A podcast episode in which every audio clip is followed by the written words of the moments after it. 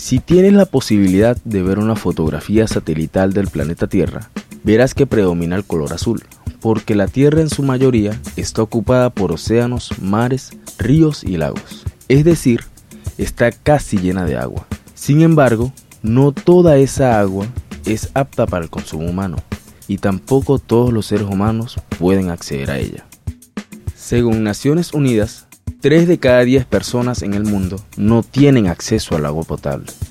Por eso, una de las metas de los Objetivos de Desarrollo Sostenible, la número 6, es lograr que de hoy al año 2030 todas las personas tengan acceso universal y equitativo al agua potable a un precio asequible.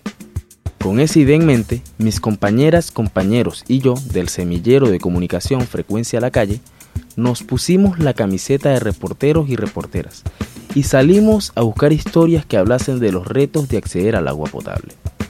Bienvenidos y bienvenidas a este podcast.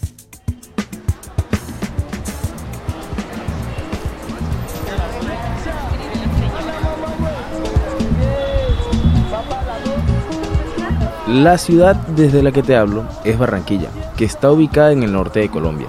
Es una ciudad tropical que tiene río y tiene mar, y ambos se mezclan en un lugar llamado Bocas de Ceniza.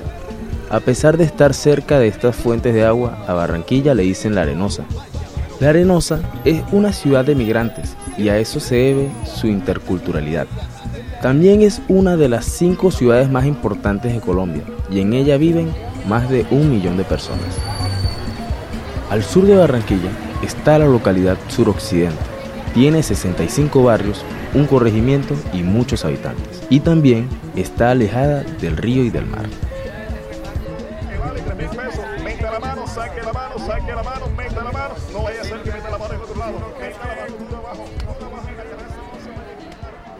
Para mí es muy importante el agua, ya que es el 80% que tenemos en nuestro cuerpo y forma parte eh, complementaria de nuestro planeta. Ella es Victoria Mendoza, tiene 27 años de edad, es madre migrante, trabaja en el área de salud con enfoque comunitario y vive en el barrio Mequejo. Sin agua en nuestra tierra o en la vida y en el mundo no seríamos nadie, porque es lo que nos hidrata, lo que nos revitaliza, lo que nos da eh, para comer, lo que nos da para vivir, lo que nos da para eh, sobrevivir en la tierra y sin el agua pues no tendríamos nada.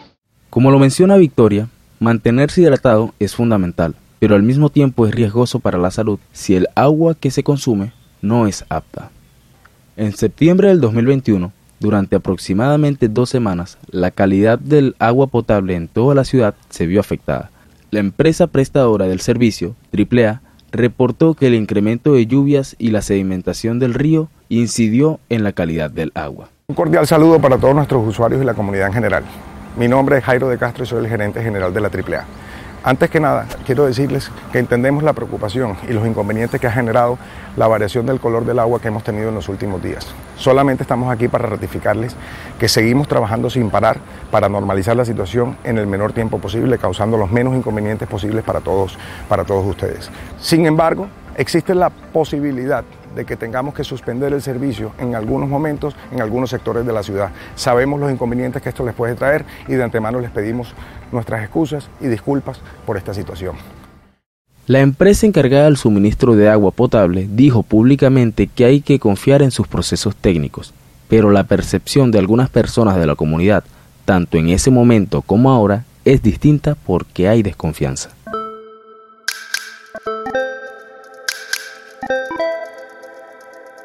Otra de las dificultades que encontramos en nuestra reportería es que en la localidad suroccidente hay cortes permanentes del servicio de agua. Bueno, primero que todo es eh, los alimentos. Para hacer los alimentos no tenemos agua, porque a veces la quitan y no, no la avisan a uno.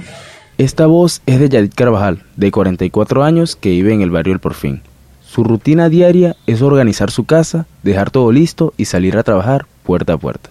Bueno, a veces toca comprar el agua, pero cuando a veces en las tiendas se agota el agua que no hay, nos toca comprar comida hecha. Y eso es un gasto que, uno no se espera en el día. Y eso para todas las familias de por aquí eh, se ven muy afectadas con eso porque hay muchas personas que tampoco tienen para estar comprando comida en la calle porque no, no les va a alcanzar, tienen que gastar más dinero. No tener acceso al agua potable suministrada por un acueducto no solo puede afectar la salud, sino que afecta directamente a la economía familiar. En Colombia, si compras un litro de agua embotellada, te cuesta alrededor de dos mil pesos. Y en Barranquilla, a un hogar de estrato 3, un litro de agua suministrada por el acueducto local le cuesta aproximadamente 9 pesos.